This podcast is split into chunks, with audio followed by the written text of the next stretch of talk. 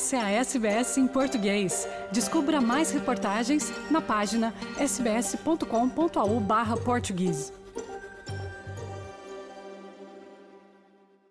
Com a necessidade cada vez mais urgente de conseguir gerir o custo de vida na Austrália, um número crescente de pessoas recorre a empréstimos pessoais. No entanto, antes de se comprometer com qualquer contrato de empréstimo, há vários fatores a considerar muito cuidadosamente. O empréstimo pessoal permite que você peça emprestado uma quantia de dinheiro que será reembolsada com juros durante um determinado período. A maioria das pessoas geralmente consideram o empréstimo pessoal para algo muito específico, como explica Andrew Dedswell, da equipa Money Start da Australian Securities and Investment Commission. You might be planning a holiday. You might have a wedding coming up and think, oh, this is going to cost a lot of money. Also, we see it for home renovations and, of course, for cars. The real advantage of a personal loan is that it enables you to spread your costs over a set period of time, and that helps you budget and manage your money. The disadvantage is that personal loans come with fees and obviously will charge you interest. Muitos australianos acumulam dívidas significativas através de empréstimos pessoais. A quantia típica de um empréstimo pessoal é de 2 mil a 100 mil dólares e são empréstimos que geralmente são pagos dentro de 2 a 7 anos. Mas nem toda a gente é elegível para um empréstimo pessoal, por isso, os credores avaliam os candidatos com base nas suas circunstâncias pessoais. Além disso, cada credor tem critérios de elegibilidade diferentes, conforme explica Andrew Dedswell.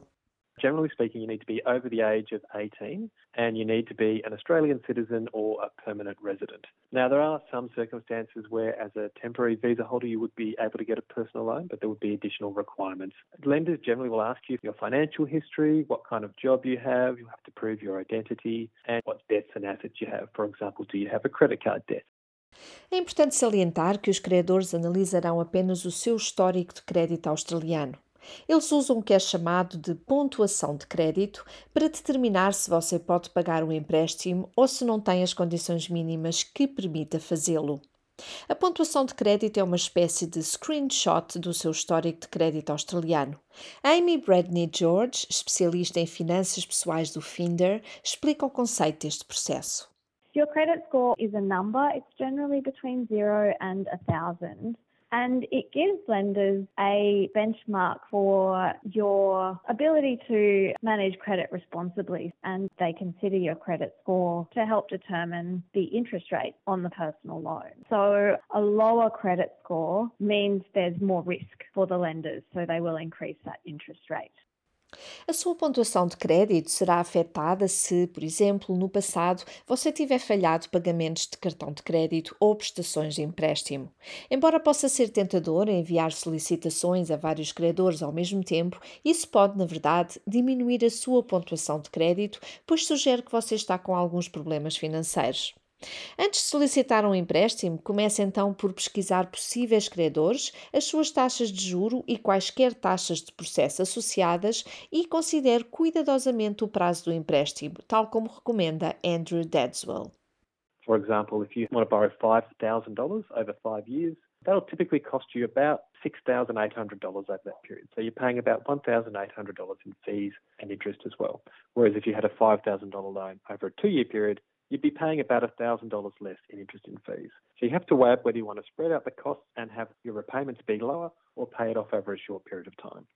A calculadora de empréstimos pessoais do Money Start é uma boa ferramenta online para o ajudar a calcular os seus pagamentos. Para isso, basta que insira o valor do empréstimo e a taxa de juro. As instituições financeiras, como os bancos tradicionais ou os bancos de propriedade do cliente, oferecem uma variedade de empréstimos pessoais que podem ser adaptadas às suas necessidades. Paul Farmer é da Heritage and People's Choice, um exemplo de credor. Ora, ouça. These financial institutions generally will offer more competitive interest rates Banks and mutuals are bound by responsible lending regulations to ensure that the borrower can afford the loan.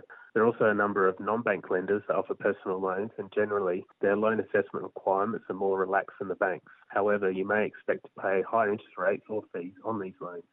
Existem dois tipos principais de empréstimo pessoal que precisa considerar antes de tomar a sua decisão. São os empréstimos garantidos e os empréstimos não garantidos. Os empréstimos garantidos são usados para comprar grandes ativos, como um carro, por exemplo, tal como Paul Farmer indica.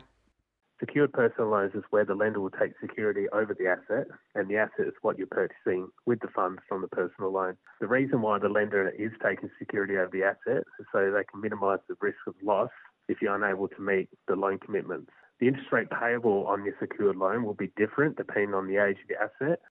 Como o credor tem garantias sobre o seu ativo, ele pode retomá-lo se você não efetuar o pagamento do empréstimo. Os empréstimos garantidos geralmente têm taxas de juros fixas e podem exigir que se faça um seguro para o seu ativo. A segunda opção, um empréstimo sem garantia, permite que os fundos sejam utilizados para quase todos os fins, tal como explica Farmer. For an unsecured personal loan, you will not need to provide an asset as a security, but the interest rate will generally be higher. For an unsecured personal loan, the lender will restrict the amount you can borrow, and the loan sizes are generally from 2,000 to $20,000. Se tiver a certeza de que está em condições de responder a todos os critérios e gerir os pagamentos do seu empréstimo pessoal, poderá solicitá-lo online diretamente ao credor de preferência e anexar toda a documentação necessária digitalmente.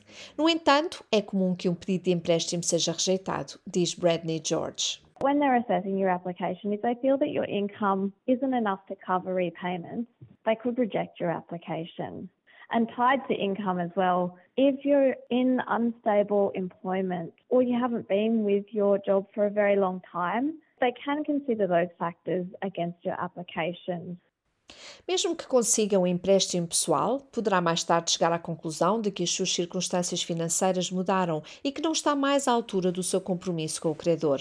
Nesse caso, deixa de cumprir com as suas prestações dentro do prazo, geralmente atrai taxas adicionais e soluções de resolução rápida, tais como empréstimos consignados ou aumento do limite do cartão de crédito, e isto, claro, desencadeará um novo ciclo de dívida.